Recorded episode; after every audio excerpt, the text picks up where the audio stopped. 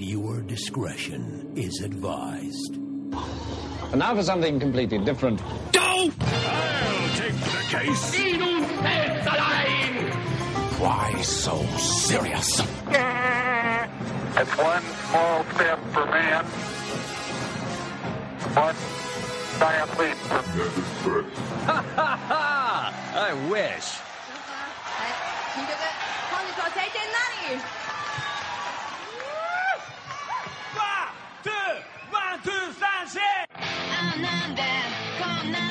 Vida longa e próspera, a gente está aqui reunidos para mais um Nerd Express, o podcast do Universo Nerd. Fugindo um pouco do tema, mas nem tanto, a gente trouxe novamente o nosso convidado preferido, Carlos Alberto Machado, para falar mais um pouco, né? Ele, ele tem um histórico de, de, de convivência com temas insólitos, sobrenaturais, estranhos, esquisitos, e a gente vai falar sobre mais um, que são os otakus e o pessoal que fica se fantasiando de coisas e personagens de, de desenhos e desenhos principalmente os japoneses. A gente vai aqui falar um pouco mais sobre ele. Está aqui com o Machado, que inclusive fez um, uma sua tese de doutorado específica sobre os encontros de otakus, ou os anime encontros, como ele chama. A gente vai falar um pouco sobre essa, essa tese dele. Seja bem-vindo novamente, Machado. É um prazer estar novamente aqui. É, vamos falar dos no- vários níveis de otakus, né? Porque senão o pessoal vai, vai. É, senão eles vão, vão carimbar aí todos os otakus iguais. A gente não pode fazer isso. Isso aí é uma maldade, né? É, uma maldade, verdade. Só lembrando que isso também se aplica a fãs de Star Wars e Star Trek. É verdade, eu me incluo aí, né? Então eu virei otaku. Ou não. Ou não? Vamos ver. Vamos lá. E também, para o pessoal não, não achar que a gente está sendo injusto e imparcial com tudo isso, a gente trouxe aqui um- uma outra pessoa que já participou desses encontros, inclusive. Eu não, eu não quero ser injusto com ele também, porque ele diz não, eu não sou otaku. Eu não sou otaku. Mas é um ex-otaku, pelo menos. Que ele já, ele já, ele já participou Nerd desses genérico. encontros, que é o Arjan, Arjan Tinoco, que inclusive, né, ele, ele diz ele que ele tem, tem medo de ETs, né, tá aqui do lado de um, de um ufólogo, mas ele não tem medo do pé do bear. É que ele já tem mais de 18, daí já... Alô, crianças. Eu acho que foi abduzido. Não. É. Não? Nota. Abduzido, nota. Mas é- essa história do, do, do bear é verdade, né, porque a gente trouxe ele, inclusive, pra gente falar um pouco sobre isso, porque ele fez um cosplay de pé do bear que Sim, assim que nasceu. é, Vamos pular isso. É, ele inclusive fez um, um cosplay de Pedro Bear e ele entrou em problemas por causa disso, né? A gente vai depois falar sobre isso. E participando aqui comigo também deste episódio está o meu amigo Lucas, que ele, contrário de muita gente, ele é a favor de cosplays, principalmente, principalmente quando são mulheres fazendo cosplay, né? É, como eu te falei, algumas pessoas estão mais do que Hentai de preferência. mais do que autorizadas a fazer cosplay. Do meu lado tá o Bruno, que, que não tá autorizado pra fazer cosplay, principalmente da Sailor Moon. Graças a Deus. E eu tô do lado do, do Pablo, que faz cosplay de Pikachu.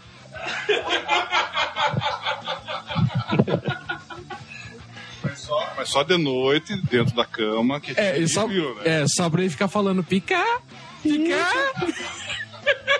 Show. Eu achei que era por causa do trovão.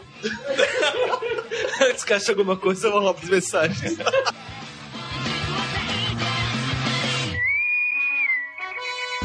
Captain, incoming message. Open a channel. On screen.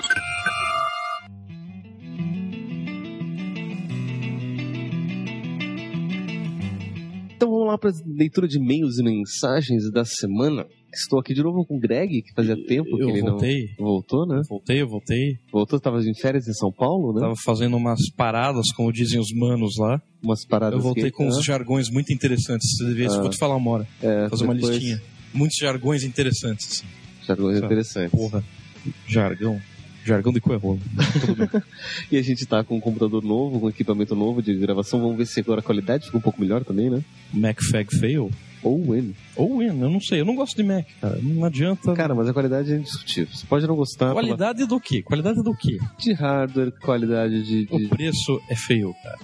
Cara, mas você compra aquilo que você tá pagando. Você tá dando verdade. dinheiro pra aquele, pra aquele cara lá que manipula todo mundo lá. É, Uma conspiração zionista, o, o Steve Jobs, pra sua informação. tanto que ele tem um iPod Touch Eu tenho um iPod Touch, mas eu ando com ele coberto. Eu não mostro a maçã. Eu não exponho a maçã. Beleza. E a gente tem aqui mais um e-mail, que esse daqui eu, eu tenho certeza que o Greg vai querer ler, que é o spam da semana. claro.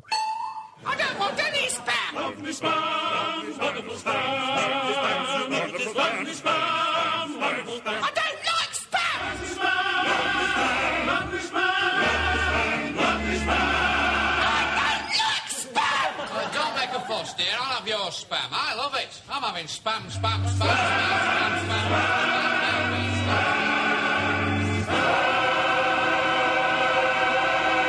Aren't you lucky? Então vamos ao nosso spam da semana. Que esse spam foi mandado por um ouvinte nosso. Eu- Um ouvinte, um ouvinte. Um ouvinte, né? Ele, a gente tem recebido muitos spams da semana. Eu quero Bastante de ouvintes. pedir que continuem mandando, que a gente em breve vai fazer um episódio exclusivo só pra ler todos os spams da semana. Estão bem engraçados. E esse daqui eu escolhi porque eu achei bem bacana, tem muito a ver com a época agora que a gente tá passando, né? Nossa situação atual contemporânea do, do, do, dia de hoje, de hoje em dia. Moderno. Que assim.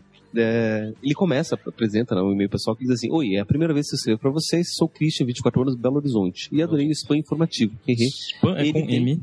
ele tem notícia, mas fica atento aos links. E é verdade, aqui ele tem o texto. E, e- e olha só que engraçado. Faz-me rir. Vamos lá. Assunto: vacina H1, H1N1, data e calendário, campanha vacinação gripe 2010. Confira agora seu grupo. Meu grupo. O e-mail vem de vacinação influenza, Ministério da Saúde. O endereço é. Informativo arroba saúde.gov.br. Olha, até eles estão conseguindo fazer isso. Estranho, hein? Isso eu É. tô. Aí, Só que eu fico me perguntando: de quando que o Ministério da Saúde vai mandar e-mails assim? O Ministério da Saúde não. Nem, fica a dica pra todo mundo aí. Nenhuma repartição pública manda e-mail. Assim. Muito menos oficial de justiça te intimar por telefone, que ele fez uma brincadeira com a. Ele ficou com o cu na mão, coitado. Bancos não mandam e-mails assim. Bancos não mandam e-mail. É, é, Receita Federal para CPF Nenhuma irregular, repartição pública, Nada. enfim, não manda nada por e-mail, É. gente, por favor. Mas enfim. Vacina H1N1, data e calendário, campanha vacinação gripe 2010. Para os cidadãos do país inteiro, fiquem sabendo que já iniciaram as campanhas para orientar a população sobre a vacinação contra a gripe pandêmica. Essas campanhas começaram no último dia 4, quinta-feira, e têm previsão para ir até o dia 14 de março.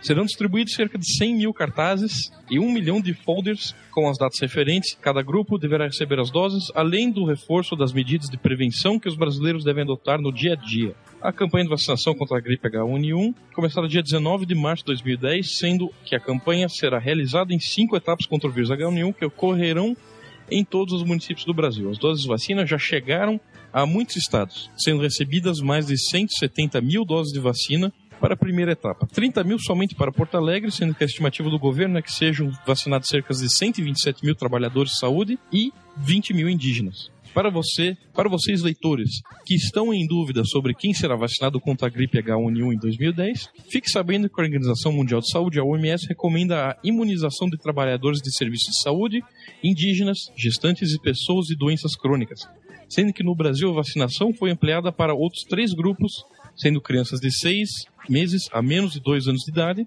e adultos saudáveis de 20 a 29 anos, de 30 a 39 anos de idade. As fases, etapas da campanha contra a gripe H1N1 consistem em realizar vacinação para certos grupos organizados pelos responsáveis por cada município, sendo que entre o dia 8 e 19 de março, onde serão vacinados apenas indígenas e profissionais de saúde, sendo que as etapas serão realizadas de forma organizada para o público específico. Fiquem atentos para as datas que serão mencionadas no final da nossa matéria que você para que vocês sejam devidamente vacinados e imunizados contra o vírus H1N1. Preparamos para você, para vocês, caros leitores, olha que legal, Uhum. o calendário de vacinação contra a gripe influenza H1N1 2010. Segue a lista com as datas para que os grupos de pessoas sejam devidamente imunizados contra o vírus H1N1. E o pior é que até esse momento você pode pensar, poxa, é meio bacana, tem informações reais, qualquer jornal que você vê tem essas É. informações. É para quê? Clique no seu respectivo grupo. Profissionais de saúde indígenas, gestantes, doentes crônicos, exceto idosos e crianças de 6 meses a 2 anos, jovens de 20 a 29 anos, idosos com mais de 60 anos com doenças crônicas e pessoas de 30 a 39 anos. O que, que tem nos links? Qual que é o endereço? O endereço dos links é um endereço muito bem bolado. Como é que você pode entrar aqui tranquilo, né? Que não vai ter nenhum problema. Ao você passar o mouse, o cursor do mouse sobre o link, aparece ali um endereço de IP de 200 ponto alguma coisa, barra uma pasta, barra o nome do grupo. Então, profissionais de saúde indígena, gestantes. Então, eles estão sabendo até mesmo disfarçar os links para que você Hum. clique nele. Só que todos vão redirecionar, são, são, são hash são endereços de hash que vão direcionar para uma mesma pasta, Hum. que provavelmente tem o vírus, ou eu não abri, né, claro, porque não...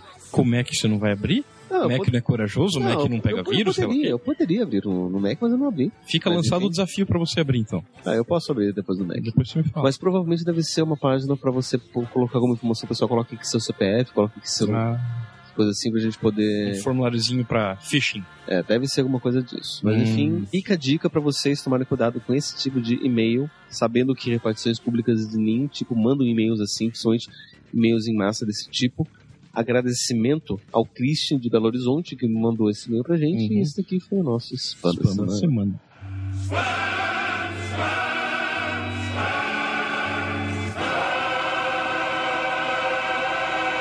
Aren't you lucky? A gente tem mais um e-mail extra, na Sério? verdade. Na Mais- verdade, mais um? na verdade esse- tecnicamente isso daqui é um spam.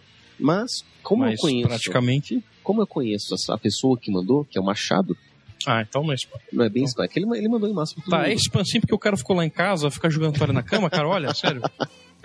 Na verdade, esse e-mail aqui do Machado, ele tá divulgando um evento aqui em Curitiba que eu quero ler. Pra quem for aqui de Curitiba, ficar sabendo. E pra quem não for de Curitiba e se interessar pela temática, procurem que várias cidades no, no Brasil inteiro tem coisas semelhantes. Depois a gente coloca o link aqui ó, relativo a esse e-mail no post pra vocês darem uma olhada. Ele começa assim: Damas e distintos cavalheiros. Distinto, eu sou. Estamos organizando pelo menos dois singelos eventos na nossa cidade sobre o movimento steampunk, onde no primeiro deles versarei em companhia de uma Steamplay uma pequena conferência. Na realidade, o que pretende-se ser um debate, onde informaremos as damas e cavaleiros presentes sobre o subgênero da ficção científica e suas vertentes. Naquele local, possivelmente uma livraria, estarão inúmeras pessoas trajando Steamplays e roupas vitorianas. Não é necessário dizer que todos estão devidamente convidados e é gratuito. Também é aberto a quem se interessar, portanto seria prudente se os senhores e as senhoras enviassem cópias desse para suas listas de amigos presentes e conhecidos. Como estamos fazendo aqui, né, a gente está avisando para os nossos amigos ouvintes. Uhum. Daí ele continua.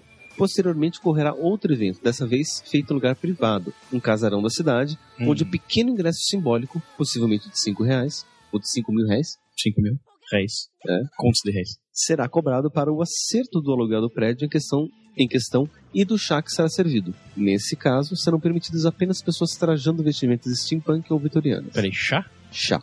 Hum. Mr. T.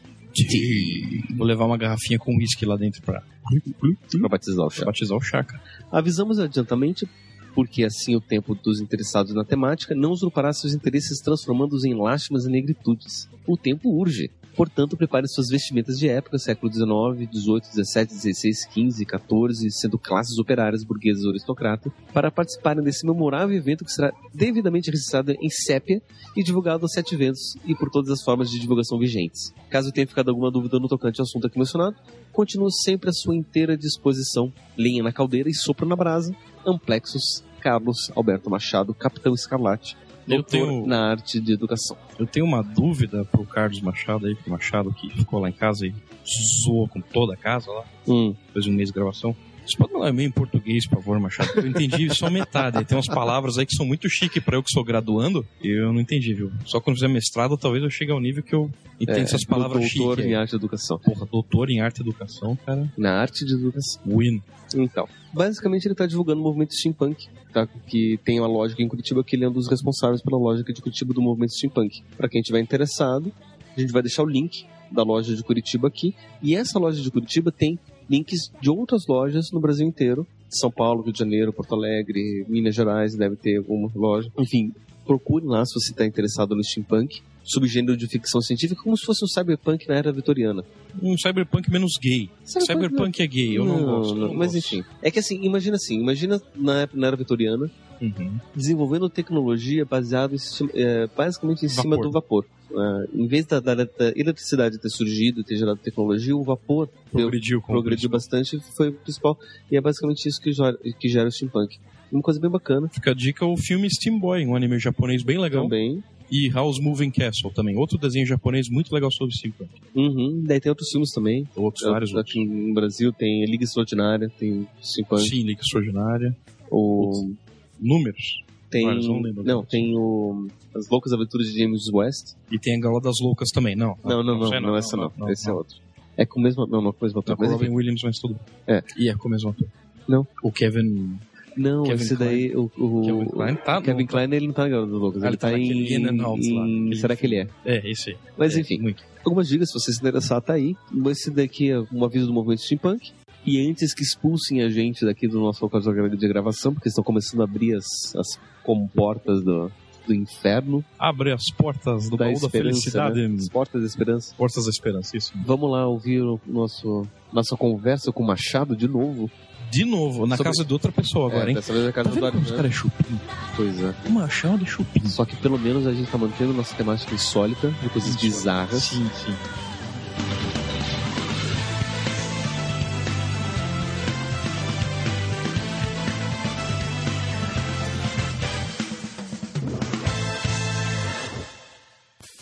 This message will destruct in five seconds.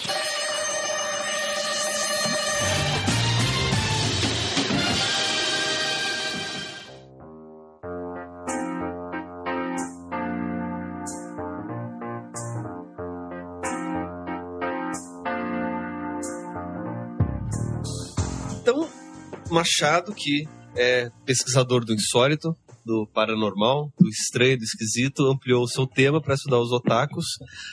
Por que ca... Estranho e insólito. Por que causa, qual foi a causa, motivo, razão, circunstância que o levou para esses meandros? Bom, seguinte, é, quando você vai escolher um tema de me- mestrado, Aliás, an- an- antes até, né? Você fez o seu mestrado foi sobre ficção científica, né? foi, foi. E daí o doutorado que foi sobre os otakus. né? Exato. É que o doutorado, é isso que eu queria mostrar a diferença. O mestrado, ele não exige tanto. É, você tem menos tempo de pesquisa, você tem só dois anos. Você não pode aprofundar muito um assunto. E normalmente, quando a gente vai fazer o mestrado, a gente puxa a sardinha para aquilo que a gente gosta. né? Então, eu é, achava interessante estudar a, a ficção científica, tanto literária quanto cinematográfica, que foi o que eu fiz naquele, na- naquela época. Eu defendi em 2000, se chamava Contribuições da Ficção Científica para o Conhecimento e Aprendizagem. Então eu consegui mostrar como que você usa a ficção científica para, para o uso de qualquer disciplina, tá? na prática. Então usar trechos de filmes ou de séries para você exemplificar um conceito que você quer discutir dentro da sala de aula. É, até para modificar um pouco, para sair daquele mesmismo né, de quadro negro, giz e lábio, né? para mudar um pouco. Então, mas ali é era uma, era uma coisa que, vamos dizer assim, eu sabia que isso existia e estava não era um laboratório, eu não estava indo a campo fazer pesquisa para ver se essa coisa até fui, mas assim entrevistando alguns professores que já estavam usando. Então era uma coisa que eu já sabia que existia que eu só queria comprovar isso cientificamente, vamos dizer assim. Agora o doutorado tem uma diferença. Doutorado eu eu estava seguindo esse caminho. A ideia original, o meu projeto aprovado na PUC do Rio de Janeiro foi foi trabalhar com ficção científica e meio ambiente. Era uma coisa assim um pouco mais aprofundada, que graças a Deus eu não fiz. Aí você vai dizer, ah, mas por que graças a Deus? Não, porque eu acabei vendo outros trabalhos depois muito similares, na mesma época, de amigos meus que também tiveram essa ideia, e que eu achei que ficou legal o trabalho deles. E eu acabei seguindo um caminho diferente, que eu acho que também era uma coisa inédita, aliás, mais inédita até do que, que eu tinha escolhido no, no projeto anterior, e que é, eu não vou saber o motivo exato para dizer, ó, foi isso aqui. Mas foram, eu acho que foi um conjunto de coisas, um conjunto de fatores. Primeiro, eu participei dos anime encontros que teve aqui em Curitiba. Eh, Os primeiros anime encontros. Isso depois que eu já tinha terminado o mestrado. Como professor curioso mesmo. Eu assisto animes, eu tinha alguns animes que eu vi desde criança, né? Na minha época existia o Oitavo Homem, que pouca gente conhece. Eu gosto de mencionar o Oitavo Homem, tanto na minha tese quanto na- nas palestras e na entrevista, porque o Oitavo Homem é, um, é pouco conhecido. Ele foi relançado, colorido, um longa de anime, mas eu, ele era uma série que passava toda semana, década de 60, preto e branco, e eu achava curioso, porque naquela época fumar era politicamente correto. Né? E ele, esse personagem era um androide que tinha o cérebro de um policial. Robocop? É, Ro- é, lembra um pouco o Robocop. Na verdade, o Robocop é que lembra ele, porque ele é bem anterior. E, o, e ele, ele, então, como ele era um- uma espécie de um androide, ele tinha muito, ele tinha um poder, né? Só que esse poder tinha que ser, é, precisava de uma bateria. Então, quando ele ficava fraco, ele ficava preso, alguma coisa assim, ele precisava re- é, revi- revitalizar as forças dele. Ele é, tirava do cinto da fivela do, do, do, do cinto dele, da fivela, cigarro. Ele tinha vários cigarros ali. Ele tirava um cigarro, dava uma tragada bem funda, assim, e daí ele ficava forte. Seria a bateria dele. Exatamente. Maconha, é claro. Ah, porra. Eu- exatamente, eu ia falar. Bom, não é um cigarro industrializado, não é?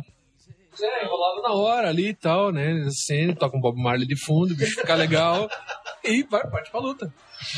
É, pode ser. Mas, enfim, é- é- essa era a força dele. Mas voltando, né, pra, pra temática, eu, eu... Então eu encontrei esses anime encontros, que eu conheci aqui em Curitiba. Foram dois, se eu me formar que eu fui, o primeiro e o segundo.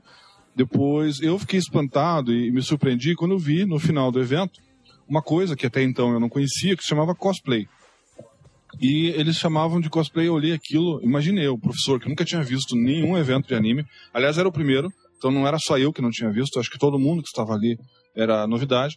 Mas eh, eu já fiquei assim feliz de ver ah, de ver que estavam sendo exibidos alguns animes japo- japoneses antigos que eu tinha visto quando eu era guri.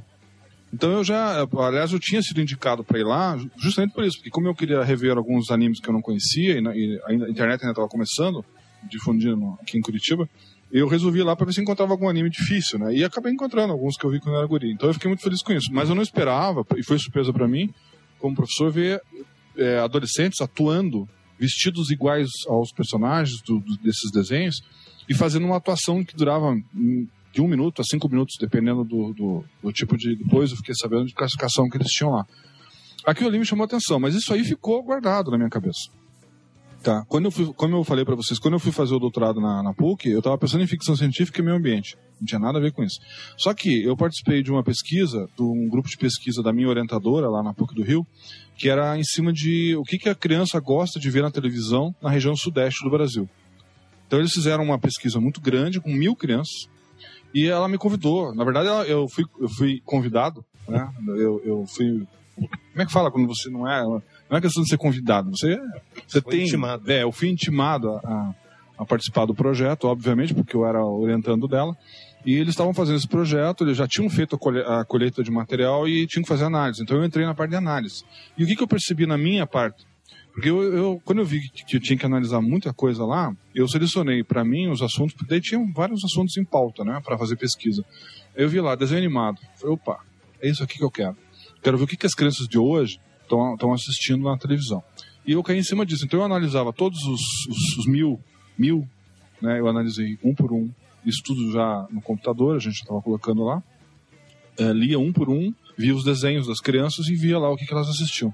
Bom, e no final eu consegui levantar uma estatística simples lá nesse, em cima desses mil, de quantos, de quais e quantos desenhos elas assistiam, quanto tempo elas ficavam na televisão, vendo desenho, etc, etc. Bom, e aí a conclusão que eu cheguei no final da minha pesquisa, que rendeu um artigo até que saiu depois publicado, é de que elas gostavam principalmente de desenho animado japonês.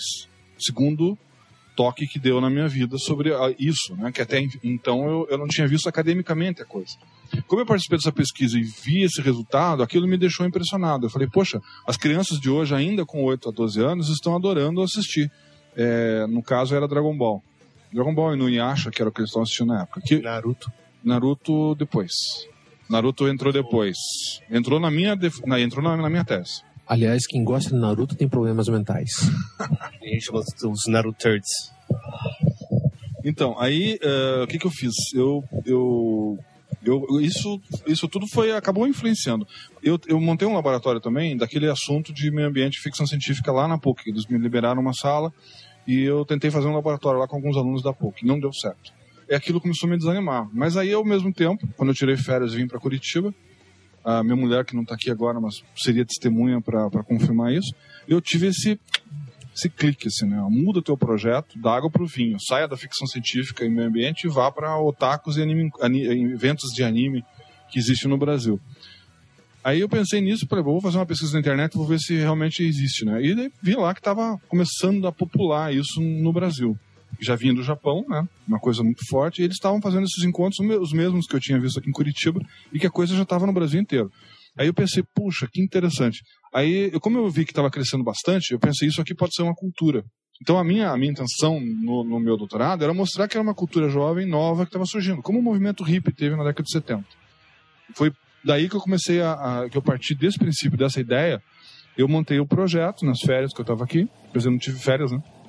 montei esse projeto novo para tentar convencer a minha orientadora de que eu queria mudar e que eu queria fazer isso, e não mais aquilo que eu tinha sido aprovado na PUC. Isso não é fácil de fazer. Mas eu fiz o projeto, ela aceitou o desafio que eu coloquei para ela, porque ela também ia ter que aceitar. Ela viu o projeto e falou: não, beleza, você já me convenceu, agora você tem que convencer a banca. Porque lá eles têm uma banca de eh, eles têm a, a gente tem duas bancas de qualificação antes da defesa. Daí, se eu convencesse a banca de qualificação 1, aí eu podia continuar fazendo a pesquisa. Mas independente disso, eu aproveitei eh, o ano de 2000 e- eu fiquei no Rio 2005, 2006. O ano 2006 eu participei de todos os eventos de anime que tiveram no Rio de Janeiro. Todos. Então, no final de semana, eu não tinha mesmo. Ou eu ficava estudando ou eu ficava em casa, porque a mulher estava aqui em Curitiba. Então, eu aproveitava esse final de semana para não ficar, inclusive, sozinho. Eu ia nesses eventos. E comecei a fazer já meu caderno de campo, anotando, observando, fazendo uma pesquisa antropológica, na verdade. Eu fiz uma pesquisa etnográfica. Então, eu observava, anotava no caderno de campo. E no primeiro ano, eu só fiquei fazendo isso: observação e é, observação participativa, né, a gente fala. Mas você não entrevista ninguém. Você só anota e observa, tira fotos, enfim, e por aí vai. Naquela época ainda não tinha câmera digital, então eu estava tirando uma média de 30, 30 fotos, é, umas 30 Era um fotos. menos. É, um rolo de filme, pra, é 36, um rolo para cada, pra cada evento. E, e praticamente todo final de semana tinha um evento no Rio de Janeiro, que é bem maior que aqui em Curitiba, né? E aí eu percebi que eles não tinham história, eles não tinham registro de nada sobre anime encontros. Eu gosto de chamar de anime encontros, você já vai saber por quê. Eles não tinham registro desses eventos no Brasil. Aí eu pensei, poxa, então a parte de história da minha tese, que você sempre tem que ter uma introdução histórica, né? Vai ser exatamente isso. E foi que eu, eu aproveitei isso e comecei a levantar. Lógico que não foi fácil. Mas eu- eu- não foi impossível, porque eu lembrava que os primeiros eventos tinham ocorrido em Curitiba. E foi mesmo aqui. Os primeiros encontros do, do, Do Brasil foram feitos em Curitiba. O primeiro, a- a- o primeiro anime encontro que eu participei e o segundo foram feitos aqui. Teve um evento em São Paulo, similar, é, que teve cosplay também. Mas é, até eu me lembro agora o nome, o título Bom, eu exato. sei que, que nos encontros internacionais de RPG, pelo menos quando eu morava em São Paulo. Não, não, mas eu tô todos. falando- Sim, não, eu sei. Tinha muita gente que ia, que ia de, de, de cosplay. Cosplay de tudo, né? Personagens sim. de RPG, mas também tinha alguns personagens de anime lá. Assim como a gente já tinha no Brasil antes, os trackers, o pessoal que gosta de Star Wars, que já faziam o cosplay dos personagens do, do- do- ou personagens ou não, é isso que eu quero entrar nesse, nesse mérito também, dentro da, de- dessas séries. Então isso já vem desde a década de 80, o cosplay. Só que ele não usava esse nome. Quem criou esse nome foram os otakus, que são japoneses. Aliás, era bom deixar claro que otaku, a palavra otaku, ela vem do Japão, e lá no Japão ela é pejorativa. O que, que significa otaku? Olha, a palavra, a palavra otaku, ela, ela é como se você estivesse sozinho num casulo. A palavra original, ela vem sozinho em sua casa. A tradução literal do japonês para o português.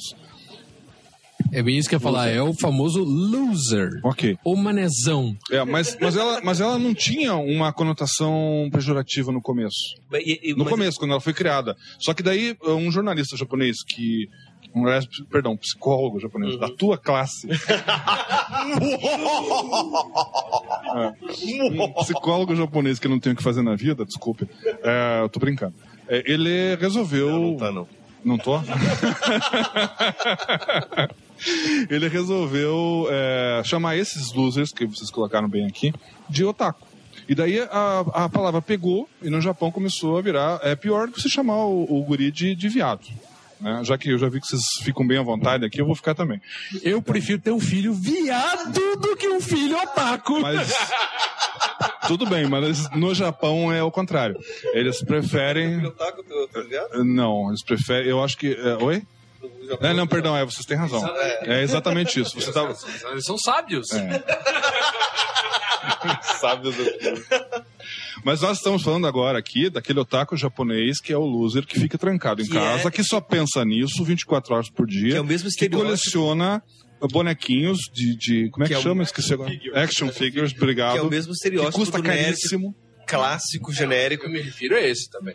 Sim, sim, lógico. Não. é. Porque nós temos uma diferença entre o otaku brasileiro e o otaku japonês. é isso que eu, Não, que eu é quero que- falar. E, e esse estereótipo do, do otaku japonês é o mesmo estereótipo do, do nerd que a gente vê por aí, que se fecha no computador, que só assiste ficção científica, que só lê.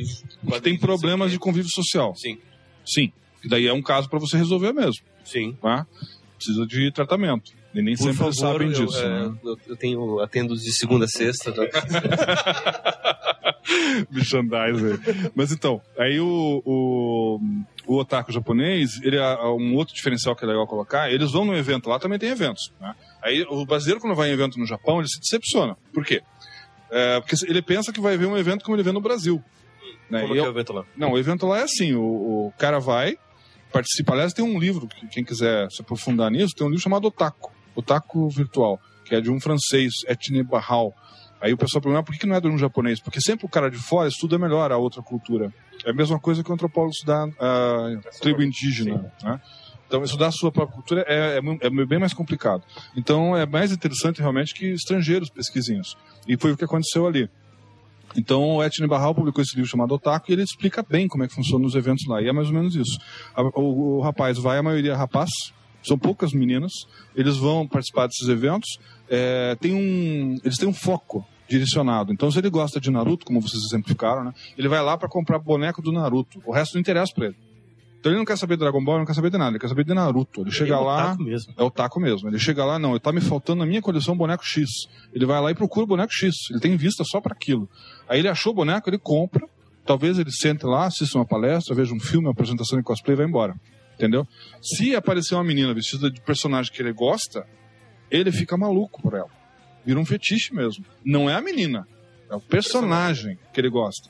Então, se aquela menina tirar a roupa de cosplay e ficar nua, ele já não gosta mais. Entendeu? Só para vocês terem uma ideia do que, que é o otaku, esse doente, né, que a gente pode dizer que é, que é doente por uma coisa, né? Ele aprofunda esse nível. Então você não vê isso no Brasil. Mesmo nos casos mais complicados. Você não, não chega a esse nível. Por quê? Porque a cultura brasileira tem um. Aliás, não só brasileira, a cultura ocidental, ela tem uma diferença do oriental nesse sentido. O pessoal aqui é mais caloroso, se toca, que o Japão, o Japão eles não se tocam, né? Por, é, eles, eles consideram falta de respeito. É, não se tocam, exatamente. É. Cara, nos Estados Unidos, se rolar se toca, o pessoal já considera é assédio sexual. E aqui no Brasil, nos países, eh, principalmente no Brasil, né, a gente tá falando, o pessoal se abraça, tem- eh, não, não chegam a se beijar os homens, mas na Rússia o pessoal se beija. Então, é, são culturas diferentes, né? E, e esse diferencial cultural, esses diferenciais, podem interromper, fale, aí, fale, pega o microfone. E, esse... Os amigos se socam. Bullying, né? Não, mas amigos se socam mesmo. Tem amigo meu que a gente chega dando porrada. Sim. É verdade, é, cada um tem um jeito, é verdade, é verdade. É verdade. Na Rússia é beijo de língua, né? Dizem que é. Não, dizem que os homens se cumprimentam de beijo porque tá, tá tão frio que você não vai tirar a mão da- da- do casaco pra cumprimentar o outro. Tem lógico. Você vai se beijar. Beleza, pode ser. Então, ah, mas, enfim. É o que dizem, não O- sei. o- o- então, o, o, otaku, o otaku brasileiro, ao contrário do otaku japonês, ele vai no evento para namorar. Ele vai no evento para se encontrar, para fazer amizade, entendeu? Para fazer. plaquinha, pra andar com aquela plaquinha bonita. Aliás, a plaquinha. Não, não, tem, tem plaquinhas assim. É. de- de- A pega- plaquinha- pega- a é uma- plaquinha- Uma, plaquinha, um pedaço de É. um quadro escrito qualquer coisa, por exemplo, prazo de grátis. É, pra vocês terem, passa, é, uma forma de socializar. Pra vocês terem uma ideia, ah, eu, eu fiz um capítulo só sobre a plaqueta. Só sobre, sobre os Pô, que massa, eu vou fazer uma dessa. Soco artigos. grátis. Chega, chega perto e ganha um soco. Eu tenho. Fique com o olho roxo, pergunte-me como. Ótimo essa. Então, as plaquetas ou plaquinhas, tanto faz, né? Elas são de fórmica, pra quem nunca viu. É, duvido que alguém nunca tenha visto, mas enfim, você nunca viu, né? Então, que elas são, de, elas são de fórmica, cerca de 30 centímetros, 20 centímetros, depende do, do, do evento, pontas arredondadas e um pedacinho de pau embaixo para segurar. E eles usam ela para se comunicar internamente, dentro dos eventos. Né? Não importa onde seja o evento. Pô, pode ser que o evento aqui em Curitiba nós temos os Matsuris, que daí eles frequentam bastante, que tem a ver com o ambiente japonês. Então ali nos Matsuris tem um- o palco jovem. Tinha, agora já não tem mais. Né? A gente vai chegar. Isso aí seria um, Não sei se dá para entrar Vai até falando, nesse vai mérito falando, aqui. falando. Mas o- os, eles estão fazendo eventos separados agora. Mas na época que tinha, eles iam nesses parques e praças que onde tinham os Matsuris e usavam essas plaquetas também para se comunicar. E a plaqueta é usada para aqui para paquerar, é usada para pedir dinheiro, né, para fazer um lanche, para pagar o ingresso, para entrar não sei aonde, para ir ver um show. É, sei lá, às vezes eu encontrava plaquetas filosóficas. Essas eram as que eu gostava mais. Eu fotografei muita plaqueta, muito. Ah, era- Ainda mais depois que eu consegui a máquina digital, que foi mais ou menos no meio da pesquisa. Né? Como Daí- eram as plaquetas filosóficas? Ai, tinha desde Vou-me embora para Passárgada, o cara, aí o cara mostrava que conhecia Manuel Bandeira. Eu gostava de ver essas coisas, sabe? Então, é lógico, ele estava fazendo um protesto. Ele estava reclamando de alguma coisa. Isso que eu comecei a, a ver que eu achei interessante. Os otakus fazendo crítica a eles mesmos. Eu vi de várias formas. É, por exemplo, uma vez eu encontrei uma plaqueta, tenho fotografado lá, tá na minha testa também, eu acho, que tem na é, tem aquela faixa do Naruto. Como é que é? É, me ajuda aí. A, a bandana. O rapaz. Famosa bandana, né? Famosa bandana. Famosa bandana. bandana que o ninja não usa. É, o, ninja de verdade. O segundo Greg aqui é o um, um especialista alvo que falar. ele coloca na, na cabeça. Pra mim, só tem um tipo de bandana. Bandana mesmo, com esse nome. Bandana é aquela faixa que os cholos dos Estados Unidos usam. Cholos, entenda-se os descendentes de, de mexicanos das gangues lá, etc. Que a banda Suicidal Tendências usa. Isso é bandana. Agora, aquele troço que os caras do Naruto usam, pra mim, é placa de mané. É. Tudo bem. Não, não, existe uma bandana no Japão que o japonês usa para os kamikazes usar. Obrigado, isso aí. É, é, mas não tem nada a ver também com aquela bandana que você tá do Naruto. Mas a bandana do Naruto, para o pessoal entender, é um pedaço de pano com uma placa de metal que tem o símbolo da aldeia onde o personagem vem. É, aí o que, que o rapaz fez? O rapaz que gosta do, do, do- que queria fazer a crítica, eles pegaram, vocês iam adorar isso. É, essa bandana eu tenho certeza que vocês iam gostar. Não digo usar, mas gostar. Usar eu tenho minhas dúvidas. Na, na, em vez de estar o símbolo da, da aldeia, que seria a folha, eu não vou lembrar de todos folha, agora. areia, tem um... Folha, areia, coração. Enfim, ele colocou, é, como é que eu vou dizer? Fezes.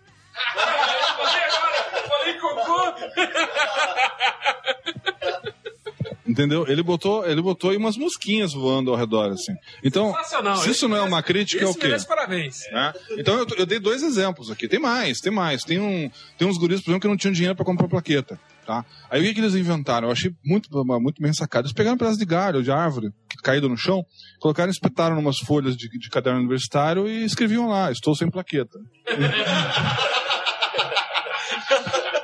Então tem muita coisa bacana que eu encontrei, sabe, dentro. é, muita coisa que se dá risada mesmo, que eu mostrei até no, no dia da minha defesa. É, e essas plaquetas para mim foi assim um achado, sabe? Eu até coloquei nos artigos que eu escrevi que alguém da área de letras ou de português poderia aprofundar mais, até porque tem muita coisa legal para estudar, não só da letras, de psicologia, de todas as áreas, né? Na verdade é um- uma riqueza de, de, de, de, de estudos, de pesquisa que dá para você fazer ali que você não tem noção. Eu me prendi mais a mostrar que era uma nova cultura que estava surgindo. E daí eu analisei cada um dos elementos. Um deles foi essa das plaquetas que foi o mais elogiado no dia da minha defesa. O capítulo que eu escrevi das plaquetas foi o mais elogiado. Justamente por esses detalhes que eu consegui capturar, né? E, e perceber isso nas minhas fotos que estão lá publicadas. Depois, a gente pode entrar também em outros aspectos, eu não vou lembrar agora, mas o que eu queria dizer é o seguinte, que a, a- ó, só para vocês terem uma ideia do que eu fiz, para não ficar também é, enrolando muito nisso, daí depois a gente pode, é, se vocês quiserem aprofundar algum desses temas, a gente, a gente aprofunda daí. Aí Vocês mandam e-mail pra gente pedindo, a gente pode chamar o Machado outra vez. É, não, eu digo, eu digo aqui mesmo, Ah, hoje, agora, é. É, porque eu dividi ela em, em- basicamente em, em quatro capítulos. Na verdade, ficou em cinco, porque daqui aqui já ela não tá a última versão atualizada. Mas é, é porque o capítulo 3 estava muito grande, eles pediram para mim dividir. Então eu fiz no capítulo 1 eu dei uma introdução, que é mais ou menos o que a gente está fazendo aqui. Falei sobre mangá anime, que a gente não falou ainda, né? Aliás, tem gente de repente que tá ouvindo o programa que nem sabe o que é mangá, né? Ou pensa que sabe. Ah, bom. É, mas se você for procurar, ou, na- na- às vezes no- nos buscadores, é, é muito comum vir os dois juntos. É. Mangá e manga. né? Manga de camisa, inclusive, não só fruta, né? Mas o mangá é, é um- é o, é o HQ, é o que a gente conhece como HQ, só que no Japão ele tem menos escrita e mais visual. E, né? é, E eles e é ao leem. contrário. Não, você não pode falar o contrário. Porque para eles nós lemos ao contrário. Na verdade, eles leem da, da direita para esquerda. E tem uma grande vantagem, na minha opinião, que as histórias começam e acabam. Ah, isso você vê tanto no, no, no mangá quanto no anime. Apesar que ultimamente tem ocorrido umas. Né, o Naruto, por exemplo, que vocês gostam de malhar aqui, é um exemplo. Ele está se, ele tá se estendendo muito. Né? Mas Dragon é, Ball também? Não, o Dragon Ball, o Dragon Ball eles fecharam. Eles fecharam com três séries separadas, mas fecharam. Depois de muito Mas- suplício. 75 anos pra terminar isso aí. É, mas na verdade, quem começou com essa história de alongar as séries, provavelmente por causa de grana, foi o, o Cavaleiro do Zodíaco. Sim. Que, na minha opinião. Só que assim, Cavaleiro do Zodíaco começou como, como uma coisa pra Mattel vender os bonecos. E daí eles fizeram o, o, o, o anime pra poder, pra poder divulgar o boneco. Mas tem um desenho que foi a mesma coisa que chama Transformers. Que eles fizeram um desenho pra vender os, os robôs ali. Mattel também fez pra poder vender os brinquedos. Tudo bem, mas o, o Cavaleiro do Zodíaco foi o principal responsável pela febre otaku no Brasil. Isso a gente pode colocar na Espanha também. Isso aqui é até engraçado, porque aqui no Brasil, muita gente que diz que não. Ah, não gosta de anime, não gosta de não sei o quê, mas todo mundo já viu Caveiros do Zodíaco, acompanhava e conhece histórias. Viu, vírgula? Aquele personagem vestido com roupinha douradinha, que, pô, vai tomar banho, meu. Troço horrível aquilo. Você esqueceu do Coisa rosa. gay pra caramba. Sabe o que que é? Sim, mas eu, mas eu não assisti, pera lá. Eu vi a propaganda na televisão, mas, é, cara, eu não assisti aquilo. Todo mundo assistiu. Não, eu assisti a Caverna do Dragão, tá? Ele chorava com o Eric dizendo Uni! Não, mas foi, foi, Não era o Eric que falava. foi um bom Não, é o exemplo. Bob, o Bob. Foi um bom, Ah, viu? Olha só. foi um bom exemplo que você deu. Você, você deu um exemplo do Caverna do Dragão. Caverna do Dragão não tem final. Mas, mas Cavaleiro do Dragão não tem final porque era pra ter mais temporadas e ele acabou no final da segunda temporada ele não foi. Mas essa é a justificativa que todo americano dá para todas as séries antigas. Hoje em dia você vê final nas- na- na- na- em algumas, a maioria da- das séries que a gente assiste. Mas ah, antigamente não existia final. Você tem perdido espaço, todo o tempo, viaja falando, mas nenhuma delas tem final. Você não vê a história chegar no final. Star Trek não teve final? A série clássica, a série clássica não teve. É, exato. Mas eles tinham a, a justificativa de que o contrato original era para cinco anos. Cinco anos e É. terminou antes. Exato. Tanto que no começo eles falam, né? A nossa missão de cinco anos é fazer tal coisa. Daí terminou no final da, da terceira parte. Isso aí. Então, depois, é, depois eu, no capítulo 3, aliás, 3 não, tô, tô vendo demais aqui. É, capítulo 2, tô precisando de óculos já.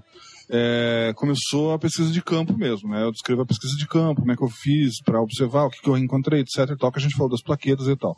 E no, no capítulo 3 eu já entro mais aprofundo mesmo os detalhes que eu encontrei dentro, do, do- dentro desses eventos. Então vão desde as plaquetas de fórmica que vocês falaram, os animes que eles cantam é, músicas japonesas, um- preferencialmente. É o. É horrível. É, Tem as danças só. Tem não, é, calma, calma que eu vou chegar lá.